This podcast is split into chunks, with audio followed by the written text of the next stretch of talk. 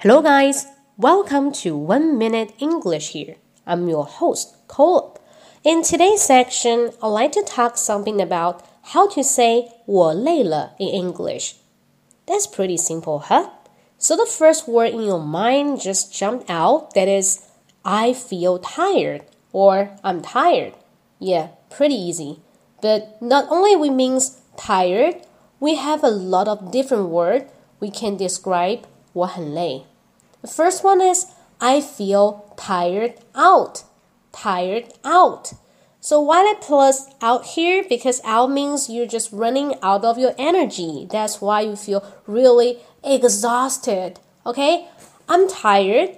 I feel tired out. And now I'm exhausted.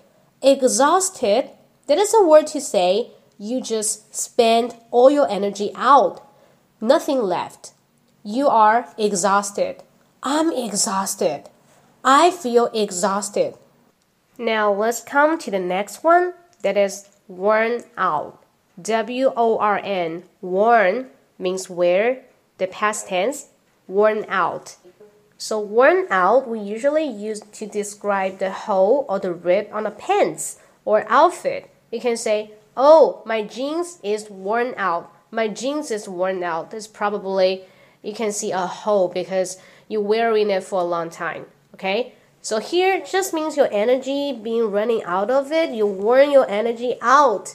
You lack of some kind of energy and you need someone to give it to you. You worn out. Okay? So worn out, exhausted, and tired out. Did you get it? Alright, so much for today. See you next time.